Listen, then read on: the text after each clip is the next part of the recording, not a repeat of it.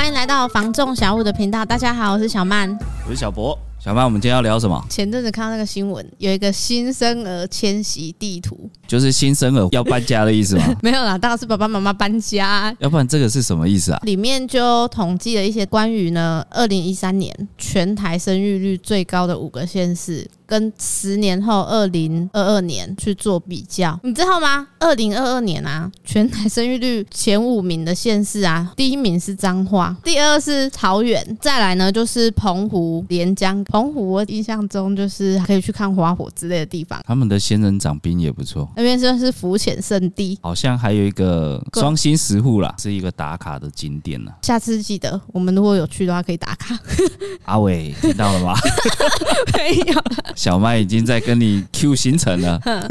最后一个就是那个新竹县，连高雄也没有。我们的消费虽然低，应该是还比连江高了。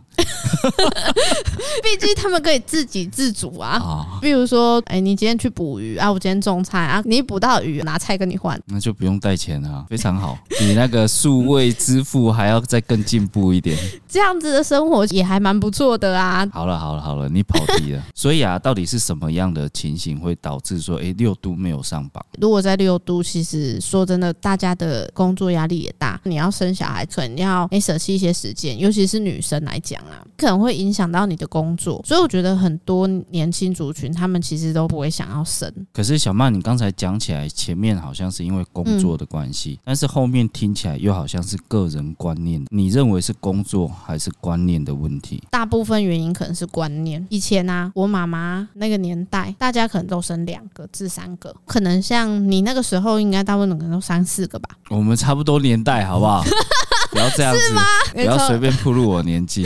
所以你可以发现啊，就是大家越生越少了，因为怕养不起。你看哦，我们以前幼稚园大概都二十几、三十个啦，但是现在我的小孩子上幼稚园，他们一个班大概十几个人，突然之间很惊讶，哦，现在幼稚园这么少人哦？会不会你跟你女儿都是读精英班啊？所以人数会比较少一点。但是呢，从那个国小、国中、高中的班级的人数就可以知道说，哎，现在生的真的比较少。我觉得还有一个原因就是房价啊、政策，我们可以一个一个去聊啊。我们先聊第一个，就是经济，因为开销很重要吧？睁开眼睛就是要开始花钱了。我们之前有聊过嘛，现在的基本工资嘛，可能三万出头，我可能一个月我吃的开销差不多九千至一万，这还是比较省的哦。天啊，超省的哎！这是你个人还是加你女儿？自己而已啦。你看这样吃东西，薪水就去掉三分之一了呢。啊，啊，如果你还要租房子哎，可能就要再去掉三分之一多一点。个人的话啦，套房大概七到九千嘛。嗯、那如果说你是家庭在住，就是一万五到两万多都有。光是开销这样子，其实要生小孩子也是需要衡量一下自己的能力到哪里啊。就要去找梁静茹，跟他借一下勇气。你看小曼，你当初为什么这么勇敢？就是梁静茹借我的、啊。原来如此。然后第二个当然就是房价，房价也跟生育率有关。你买房子，你每个月都要付房贷呢。是啊，每个月的房贷支出也算是我的生活开销里。小曼，那现在贷款一百万啊，每个月要缴多少钱啊？二十年来讲是五千五啊，但是如果你三十年就比较少一点啊，三千八。如果以贷一千来讲，可能每个月就是要缴三万八，不然就是五万五。这是一笔蛮沉重的负担呢，等于一个月薪水投在里面的啦。所以现在很多人不是都长辈来帮忙，然后看能不能够多付一点自备款。现在买房子真的不容易啊，因为自备款这个是对很多人是一个很大的问题。我遇过蛮多那种夫妻啊，然后要么就是刚结婚，要么就是有小朋友，大概一千出头，对他们来讲就是差不多可以负担的月付金。当然了，因为我们每个月的收入，我们要去做适当的分配，只能规划一部分在房贷，另外也一定要有一部分是准备金啊，因为我们每个月会有多出什么开销，这个真的很难说。像我们前面看到那几个县市，房价其实比较没那么高，感觉起来应该是付的会比较轻松一点啊。但是我觉得这几个县市听起来有另外一个共通点，是不是都比较早睡啊？可能生活压力比较没那么大，所以早早休息，增产包裹是不是？像我觉得啦，脏话来讲，之前那边工作，他们那边的消费版就比较低了，应该是六年或七年前左右啊，一个便当印象中好像是五十吧。啊，你记得我们之前高雄七年前的便当大概多少钱吗？七年前我不在高雄啊，我在云林。那那边应该也很便宜吧？其实你讲的脏话就在云林旁边啊，就真的像我讲的一样，晚上九点就 没有店家了，是不是？大家都休息了，就晚上肚子饿，可能就泡牛奶之类的。那边可能没有什么太多的娱乐啦。我们因为我们讲的娱乐就是可能晚上啊。我说晚上，哎，你在笑什么？我指的娱乐是指说，像吃宵夜啊、唱 KTV 啊，这些不是都是隐藏性的开销吗？没有那么多那种店家，是不是就减少了你出去的欲望？相对开销低的情况之下，可是你还是有一些工作机会啦，你可能就可以存到钱。我觉得现在很普遍的一个现象，就是大家都是用时间在换金钱。一般如果说我们是在工厂上班。嗯，早上七点，那如果遇到加班，大概也要八九点的，一整天下来回到家，说真的也没有时间，也没有精力去其他的地方，所以可能很容易存到钱，就可以比较轻松的去买到房子。那如果经济上许可，你可能就会比较愿意去生小孩啦。是说，像这五个县市啊，他们的房价有比较低吗？当然，我们不可能拿高雄去比桃园呐。可是，如果以桃园在新北、台北旁边来讲，当然它比较便宜啊。因为像我的客户，他说他就在台北买四十几年的公寓，买了三千万。我比较好奇的是，他有什么非买不可的原因？因为在那边工作啊。可是问题是，他们买了房子之后，没什么剩余的钱，夫妻两个人啊，就是打算拼一辈子了。然后我就心里面想说，这样值得吗？甚至是考虑到。到脏话嘛，就买脏话，然后每天通勤这样。我后来看了一下那个第五名新竹县，就真的有通勤的机会啦。这个事情就跟我们之前聊那个蛋白蛋黄一样，蛋黄就很贵啦。啊，你虽然跟他隔了可能一个街道，可是多人买的时候啊，其实它房价也是会涨的呢。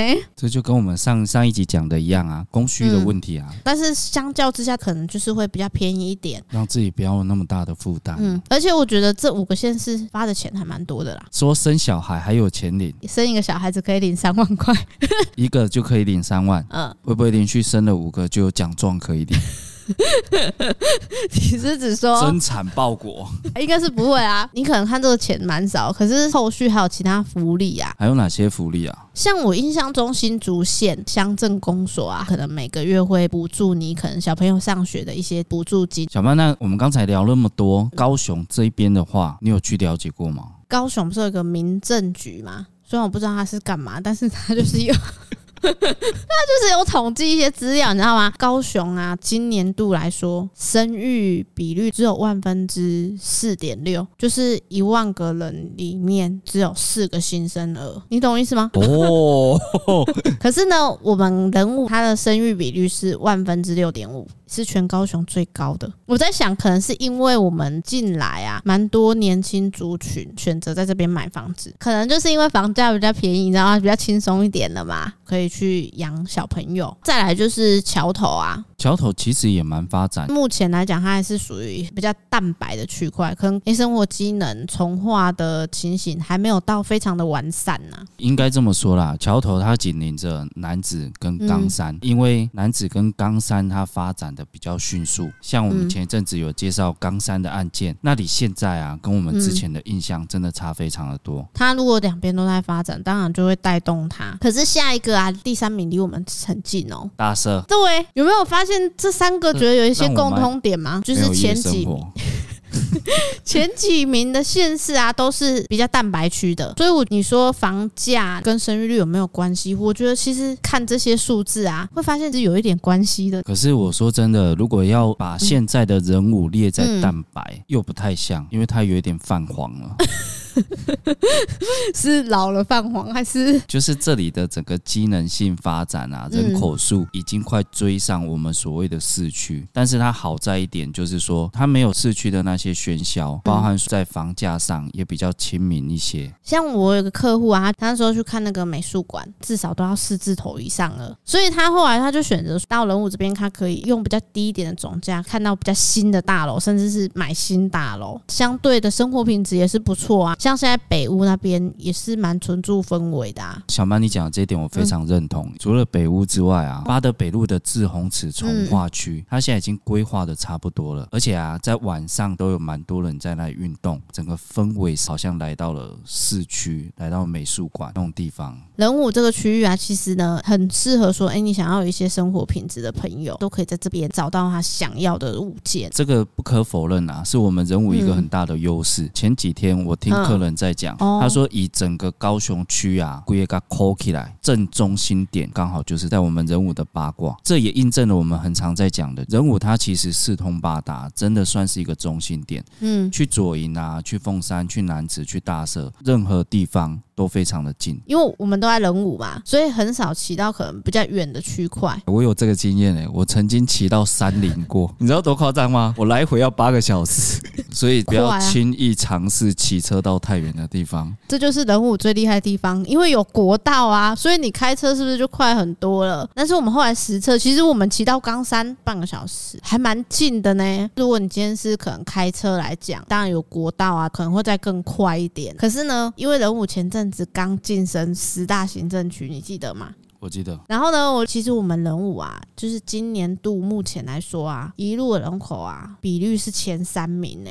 你知道第一名是哪里吗？桥头。可是呢，我觉得啊，你人既然进来了，你就是需要住啊。我一查之后啊，这三个区域的移转通数怎么样？你知道吗？以现在市场来讲，应该都普遍不好吧？这三个行政区应该也都差不多吧？错了。如果啊，你今天呢、啊、是看那个另外两个区块，它是略微有下降，但是呢，我们人物啊是成长的，哦，代表这个人口一路的数字啊，诶是完全符合的、啊。因为其实啊，人物以前几乎都是后天嘛，随着近几年大楼开始越来越多，一栋一栋的盖，加上说，哎，幼稚园这些的改变，除了居住的心态、消费的习惯等等之类，这些也影响到我们前面提到的数据。对啊，因为人越来越多，总是要有一个地方可以住啊啊！有小朋友就是要有读书的地方。另外的话，就是生活的成本，虽然说现在饮食的消费有提升，嗯，但是这是整体性的。人武相较于其他地方，还是会比较便宜一点。综合这些因素啊，其实就会变成蛮多呢。诶，年轻族群、小家庭，相较之下，可以呢用符合自己的预算的情形之下，买到一个良好的生活品质，又可以找到自己梦想的房子。这样听起来的话。我们人武真的是一个不错的地方，所以啊，我们回到原点啊，出生率的提升，其实也是显现出这个区域它的一些变化。以上呢，就是我们的今天聊的内容。有想要了解的题目呢，欢迎在下方留言。如果在高雄呢，有任何的不动产或者是房地产要托租托售，尤其是我们人武地区，记得一定要拨打零七三七三五五五进来哦。喜欢影音版的朋友，请上 YouTube 搜寻小五线上赏屋，记得帮我们按赞、分享、加订阅，并且开启小铃铛哦，您将会收到第一手的上片资讯哦。我是小五团队的小曼，